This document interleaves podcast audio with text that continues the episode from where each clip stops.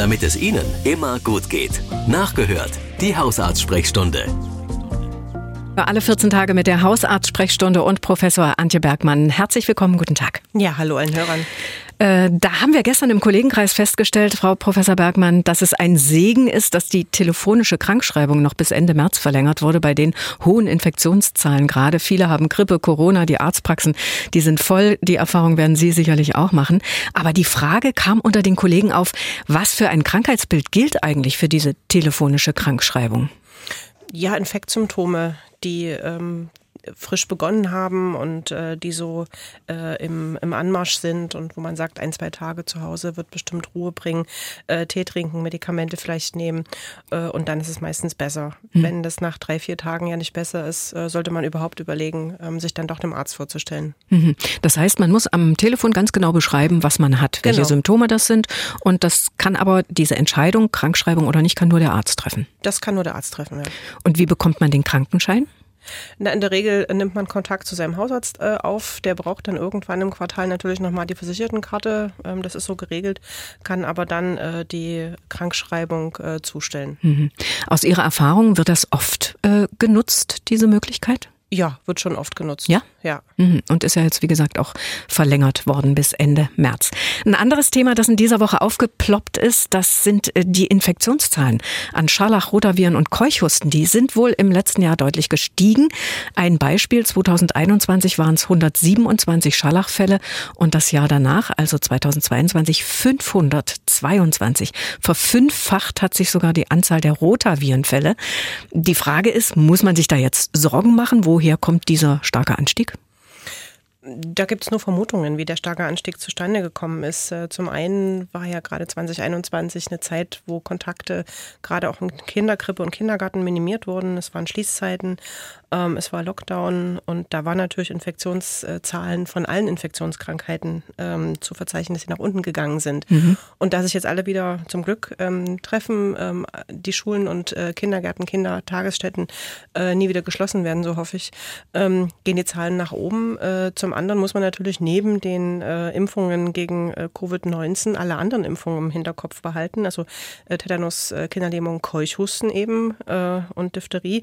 Und äh, bei den ganz Kleinen auch die Rotaviren. Äh, das nicht aus dem Auge verlieren. Ja, und äh, Scharlach ist halt eine Infektionskrankheit, die eben in den Kindertagesstätten zum Beispiel oder in Schulen auch verbreitet wird und ähm, ist ähm, vermutlich jetzt äh, ein Peak, äh, der im nächsten Jahr wieder nach unten gehen wird. Hm.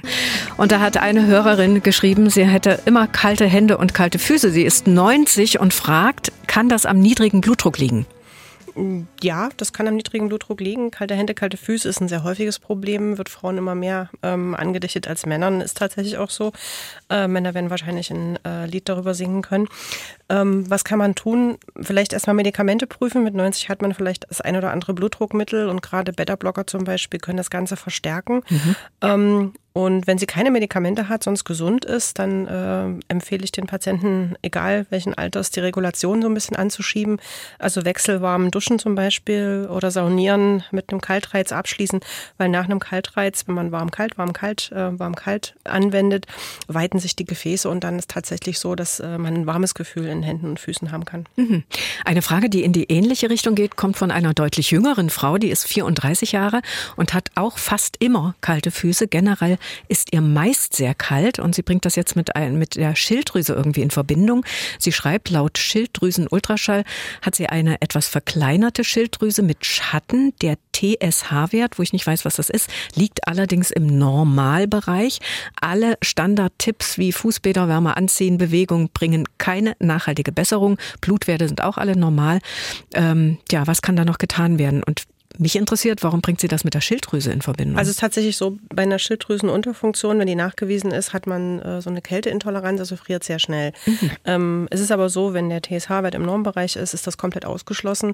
Dann braucht man auch nie wieder einen Schilddrüsenultraschall machen, äh, wenn nicht irgendwas anderes dagegen spricht. Also eine schnell wachsende Schilddrüse oder Knoten, die schnell wachsen oder irgendeine andere Veränderung. Also Schilddrüse scheint in Ordnung zu sein. Ähm, und genau warme Fußbäder ähm, bringen eben keine Besserung, weil ein Warmreiz allein alleine verändert die Regulation nicht. Also wenn man äh, den Füßen oder überhaupt der Regulation was Gutes tun möchte, dann die an, alte naturheilkundliche Anwendung, also Güsse mhm. oder ähm, Kneipen zum Beispiel, also im sehr, sehr kalten Wasser auch ähm, diese storchentrittartigen Bewegungen machen und dann äh, so ein bisschen das Wasser abstreifen und raus, weil die Kälte ist das, was der ähm, Fuß braucht, damit die Gefäße sich hinterher erweitern. Mhm.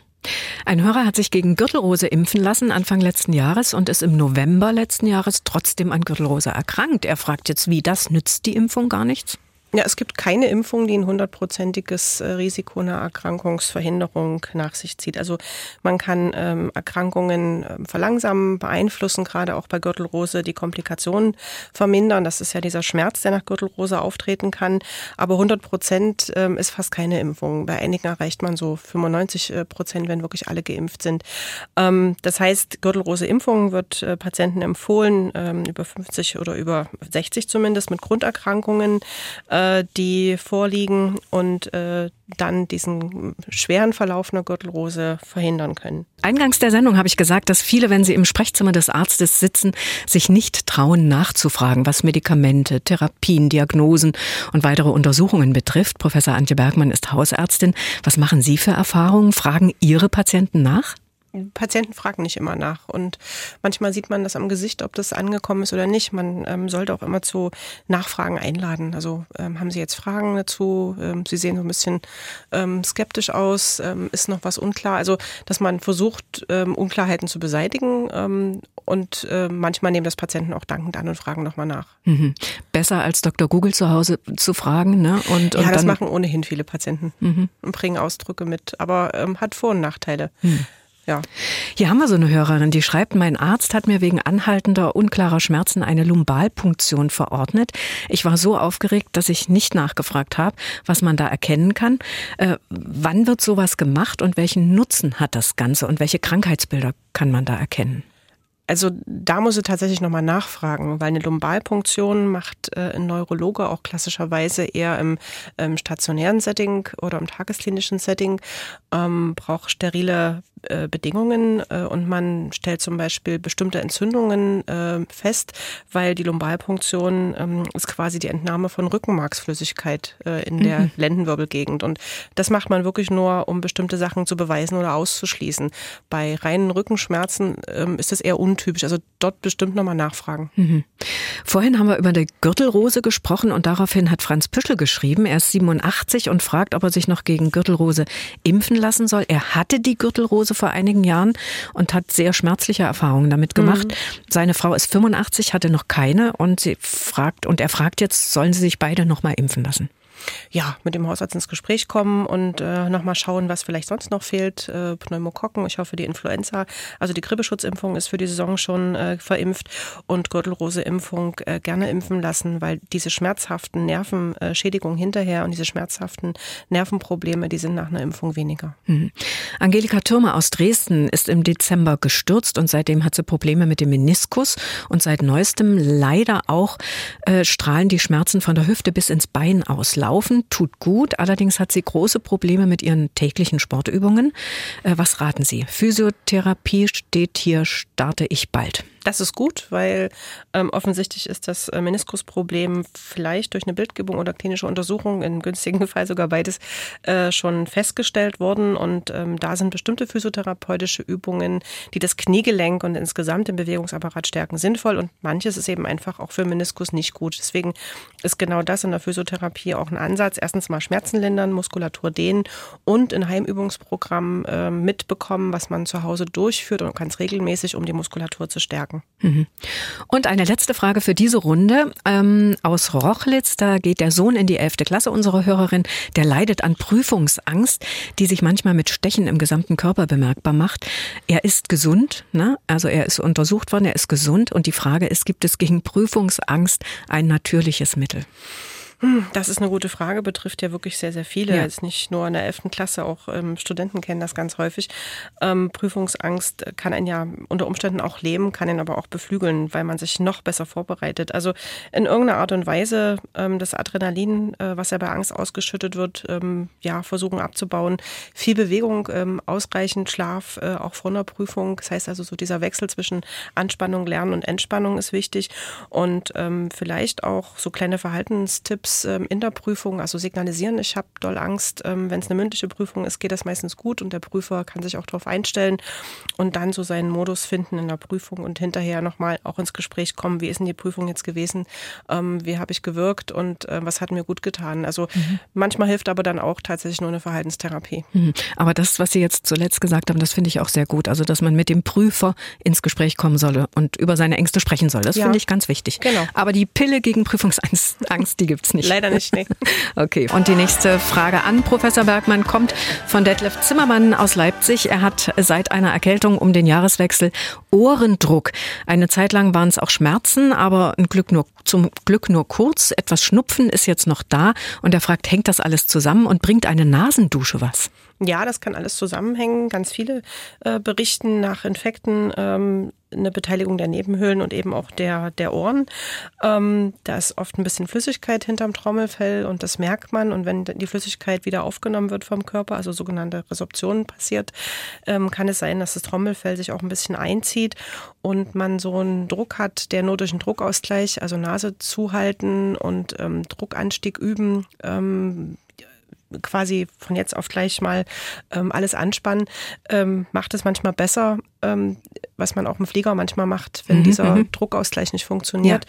Ja. Äh, man gibt, gibt äh, üblicherweise auch abschwellende Nasentropfen noch eine ganze Weile hinterher und bestimmte Medikamente, wenn das so in den Nebenhöhlen sitzt, das kann es bessern. Ähm, wenn es aber weitere zwei, drei Wochen noch anhält, dann durchaus zum Haus- oder HNO-Arzt gehen. Mhm, auf jeden Fall. Wir haben auch eine Sprachnachricht per WhatsApp bekommen. Ja, hallo, guten Tag, mein Name ist Jansen. Ich habe da mal eine Frage, das betrifft mein Gehirn. Und zwar habe ich da so ein Stechen, ja, im Hirn so ein Stechen oder so ein Zupfen. Man muss sich das vorstellen, dass man so kurz was anzupft und hält und dann loslässt.